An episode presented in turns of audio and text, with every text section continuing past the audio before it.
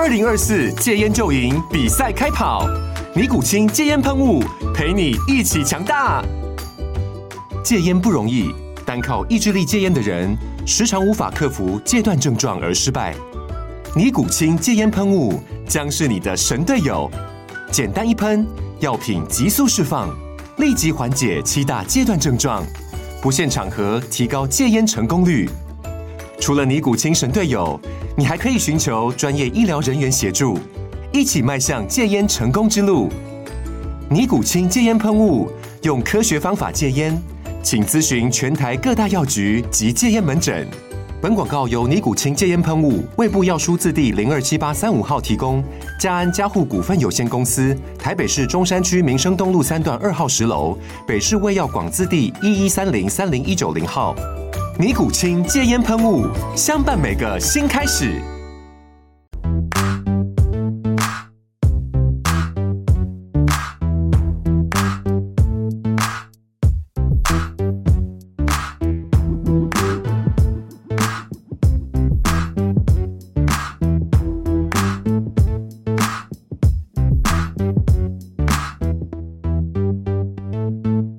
大家好，我是保险特助莱恩，欢迎收听我的频道。我想要跟大家分享一个案例，爸爸呢透过我的这个网络咨询呢，就是这个官方赖呢做咨询，然后就是询问说，哦，因为他现在就是上有老下有小的这种三明治族的一个状态，所以他就问我，因为他听了那一集就是长照失能的那一集，就觉得说，哎，他可能有回去看他的保单，而且发现完全都没有规划，对，所以他就来做咨询啊，就是我帮。他们一家三个人呢做保单的健检，然后哇，他的小朋友，我必须说值得肯定的事情就要鼓励，嗯他小朋友买的真的是神单来着，双医疗实支实付，而且是买到那个已经停售的非常有价值的实支实付，然后再来呢，这个业务规划的是一年期的保证续保的失能险，你知道他这个小朋友啊，假设他失能的话，你知道一个月可以拿多少钱吗？一一个月六万块的额度，你知道保费现在是？多少钱吗？才不到两万块而已。看到这个规划真的是很羡慕，而且，但是我就跟跟这位爸爸说，哎，奇怪，那个小朋友的规划的非常好啊，你怎么没有去找他？当初就是在帮小孩子买的时候，怎么没有顺便帮你们两位去做保单见证？这样，后来就是说，呃，可能业务爱理不理啊，找不到人啊，这样子，所以就后续就可能没有联系了。但是我还是跟他说，这张保单非常的好，无论无无论如何，你一定要把它留着，就是好。好的留着，因为现在你如果要重新再买新的，绝对比不过这一张啊。所以那个孩子的部分，我就跟有跟他讲这样子讲。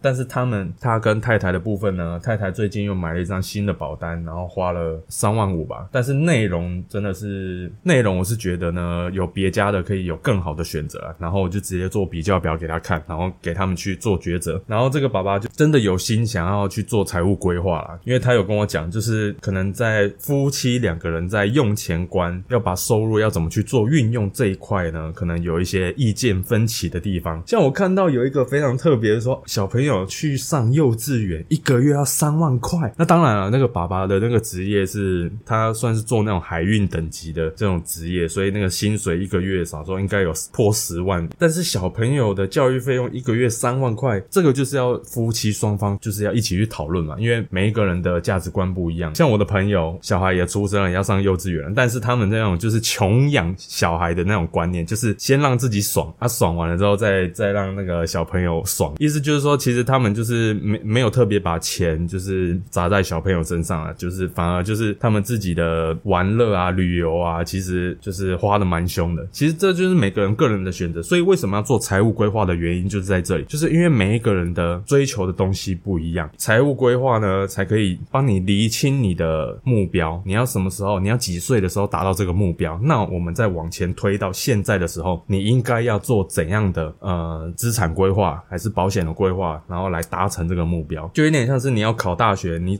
你可能有一个目标，考到国立的，考到台大，那你再往回推的时候，你可能一年级的时候，你就要安排你的计划，什么时候要读什么课，什么进度要多少，这样子才是一个非常完整的一个步骤啦，对啊，而不是有一天没一天的过着这样，这样这样子日子可是过得很快的，我不知道各位有没有这样觉。觉得，就是说当出社会之后，其实时间是过得很快的。所以这个爸爸呢，就觉得他已经有开始有那种财务规划的思维。然后我也介绍了我前几集有推荐的那个影集给他们看，因为影集里面有几个案例，就是夫妻两个人双方的意见。就是不同，财务规划师如何去做沟通，第三方的沟通，然后让他们可以一起朝着共同的目标去前进，就推荐给他们看这这部影集这样子。那再来呢，就是我有看到一个 podcast 的留言，其实这个就是废话啦，就同业的想要嘴炮了，我说什么啊，想法好狭隘啊，然后废话太多，真的，这个我必须说，不是因为我废话太多，因为我跟你讲，做 podcast 的精髓就是讲废话，因为你如果讲的太正经，我讲句难听一点，三十秒以内。你就把我节目给卡掉了，所以这个人就是我也不知道，反正同业嘛，他就说我留言就是很多的留言回复只是互捧啊或挑着回答，坦白说我的留言也没几个啊，然后反正就是为了嘴而嘴啊。我讲句实在话，我这个我这个节目本来就不是给业务听的，我这边先讲，如果你是同业的话，你就不用浪费时间来听，因为这个本来对业务来说都是一些非常基本的东西啊，对啊，你会觉得说哦，这这么简单的东西还要你教吗？我本来就会啊，啊，当然重点是消费者完。全都不知道啊！如果业务都不讲的话，啊，不就等着被宰吗？我的节目本来就不是给同业听的。那如果你的想法很宽广的话，那就欢迎你前来指教。那我相信他应该也不会再听下一集啊，所以没差。不要说我没有回答你的问题，OK？好，那今天本集的重点呢，是针对这个重大伤病这个商品，基本上就是一次金，然后理赔完一笔钱之后，这个保险商品的契约就结束了。但是我觉得麻烦的点是在于什么？你知道吗？在于说它的商品名称。有些公司真的，我不知道金管会对于他们就是保险公司帮商品取名的时候有没有去特别的去看一下，因为很多说什么，我举个例子，像什么精选伤病，然后特定重大伤病，这个模棱两可的这种名称啊，我讲句坦白一点，如果消费者不去细翻那个条款的话，真的很容易被误会。所以最简单的方式，你就直接拿着那个名称、商品名称来问我，我就可以告诉你说，它到底是不是重大伤病，还是重大。疾病、特定商品这样子，这一点真的是就是名称啊，你要特别留意一下。那其实其他的部分，待会我讲解的时候讲完之后，基本上你有概念，这样子你应该就很好理解了。首先呢，我要先讲一下这一种重大伤病的这种商品呢是怎么演变过来的。其实各位只要记住这三个东西，一个是重大疾病，然后特定伤病，最后是重大伤病。以前大概在十年前，我在规划我自己保单的时候，因为那个时候还没有重大伤病这个商品，我那个时候就是。跟我的业务讲说，我要重大疾病一百万，我就直接这样跟他讲。那但是为什么我们说保单一定要定时的做健检？因为商品的变化很快。你看，像如果你以前买的重大疾病，你如果一直都没改的话，你看现在改到了重大伤病，那这样子你你的保障就会有影响。那什么是重大疾病呢？重大疾病针对七项的疾病，像是心肌梗塞、冠状动脉绕道手术、脑中风、末期肾病变、癌症、瘫痪、重大器官移植。这七项，那你会再看到说重大疾病后面还会分什么甲型跟乙型？那甲型的话，就是像我刚刚讲的那七项，基本上就是要很重度的状况才可以理赔啦。这样子，好，那乙型的话呢，就是说在癌症、心肌梗塞、脑中风跟瘫痪这四个项目比较轻度的时候就可以做理赔，门槛又在更低一些些，就是更好的理赔啦。这样子，所以重大疾病基本上就是我刚刚讲的那七项，然后只是分甲型、乙型，对，就是这么的简单。那再来特。定伤病呢？特定伤病的话，保障又更多，大概二十二项以上的特定伤病，例如说什么严重的阿兹海默症啊、帕金森氏症啊、头部重创、深度昏迷等等，然后二十二项以上的一些特定的伤病。那其实前面这两项，基本上你就是要看细看它的条款，然后如果有符合的话才会理赔。那这样子会有什么情况发生呢？就是说你的认知跟保险公司认定的那个定义不太一样，那这个时候就会有理赔的。纠纷申请诊断证明书啊，然后可能还有失能的证明啊，这种就会比较麻烦呢。为什么现在大部分的人都直接买重大伤病的原因在这里？对，因为重大伤病呢，主要是只要你拿到政府核发的重大伤病卡，基本上就会理赔给你，就等于是说能不能理赔的这个权利交给政府去处理，反正你只要拿到卡就可以来申请理赔。那当然哦，它还是有不包含的一些事项，例如说重大伤病如果你的是遗传性的凝血因子缺乏，或者是先天性的新陈代谢异常，或者是器官先天性的畸形染色体异常、职业病，因为早产而导致的神经、肌肉、骨骼、心脏、肺脏等并发症。讲句最简单的，就是说只要是先天性的东西，基本上是不赔的。即便你拿到重大伤病的卡，还是一样不会赔的。对，所以这个还是要稍微去看一下条款，知道说一下它的定义，而不是说，哎哦，我买重大伤病，所以我只要拿到卡，我就能理赔了吗？哎，这个还是要再看一下条款去做确认。那现在如果你是要新规划的话，基本上就是直接选重大伤病就对了。商品的话，如何区分这个名词呢？就是要稍微去确认一下。那再来呢，如何挑选？因为我们讲我们要规划的是一年期低保费高保障的商品嘛，但是重点来了，重点是你一定要先有一个主约，成本你也要考虑进去，然后投保的规则衡量一下。因为就是说，因为我们都希望我们的主约可以买最便宜的嘛，但是如果是你买最便宜的，通常保险公司都会有额度上的限制，所以这个部分呢，可以去详细的问你的业务去确认一下，说哦，我这个主约买到一百万，还是可以买到两百万，这个要去确认一下。我举个例子，例如说我要规划双十支，我只要买这两家主约的情况下，我也顺便把重大伤病跟癌症一就是一次性的买好，尽量不要买太多的主约约啦，因为主约本来就是我们都要选终身的嘛，那终身的本来就是不划算，所以你要尽可能的去控制你的保费的成本，就要去考量说哦，如果能在同一家直接买到他家的医疗实支，然后再规划重大伤病、癌症这样子一次搞定，对，就不要说还要为了重大伤病去买第三家，没有特别有必要了。所以为什么我们在规划保单的时候，基本上是先以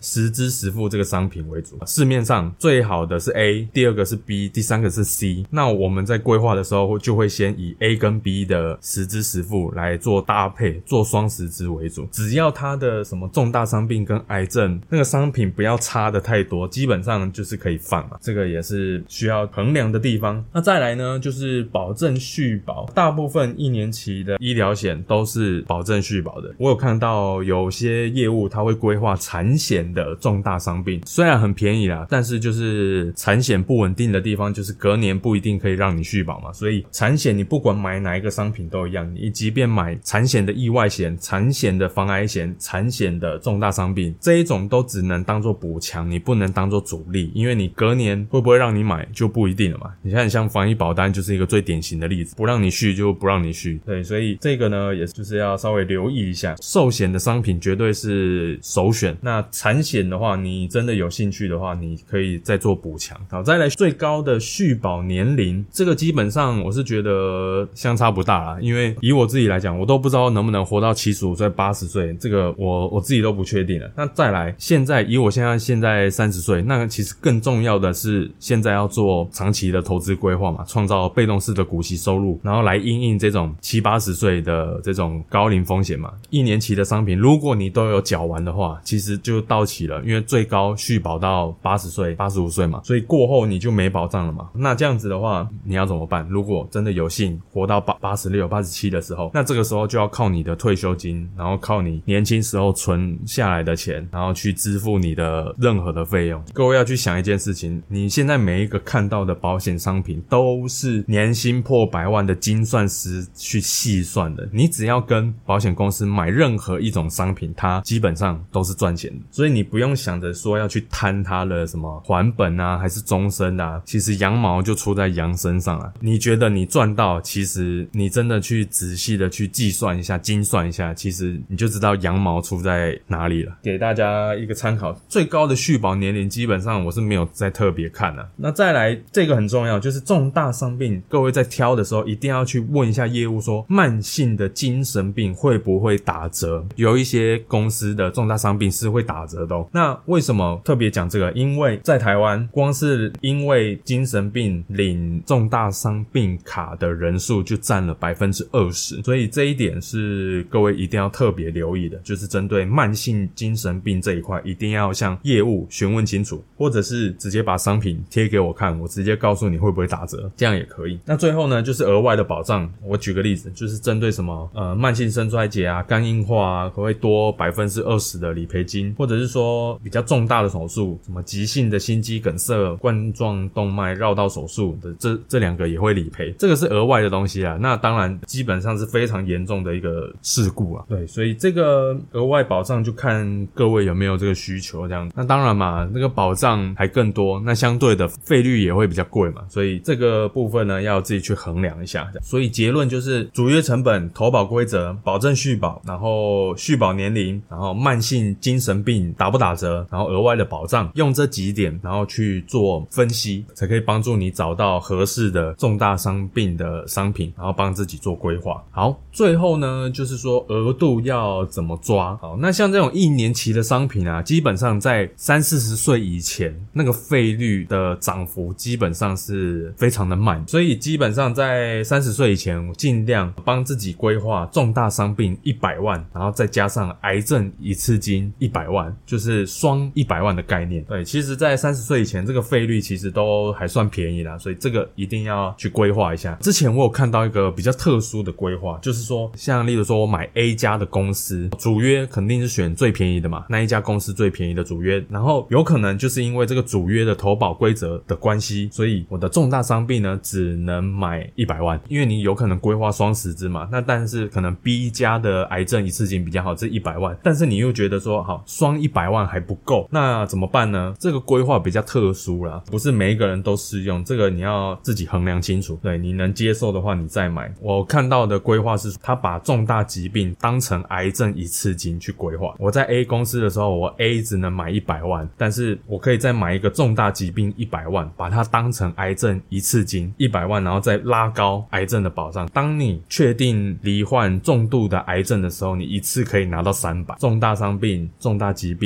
跟癌症一次金三百，这样子的规划也可以。就是如果你嫌双一百万还不够的话，这样子也可以。对，这也是另类的规划的方式啊，所以这个可以给大家参考一下。那再来就是说，如果是中高年龄层，因为差不多从四十岁左右，其实像重大伤病跟癌症，他们的费率涨幅啊非常的快，那个涨幅甚至是比实支实付还快的。对，所以基本上中高年龄层大部分啊，我遇到的问题就就是说，他们想要买，但是预算不足。那这个时候基本上我会先以呃医疗实支跟意外险这个先为啊，有余力的话再去买重大伤病跟癌症险，因为那个四五十岁开始，你如果要再买的话，哦，那个费率可是很可观的。就是先把基本的保障搞定啊，有余力呢再去做补强，对，这才是一个呃正确的一个顺序。好，所以结论就是买重大伤病就对了。好，那这一集你的节目呢就先到这边那我们下次再见。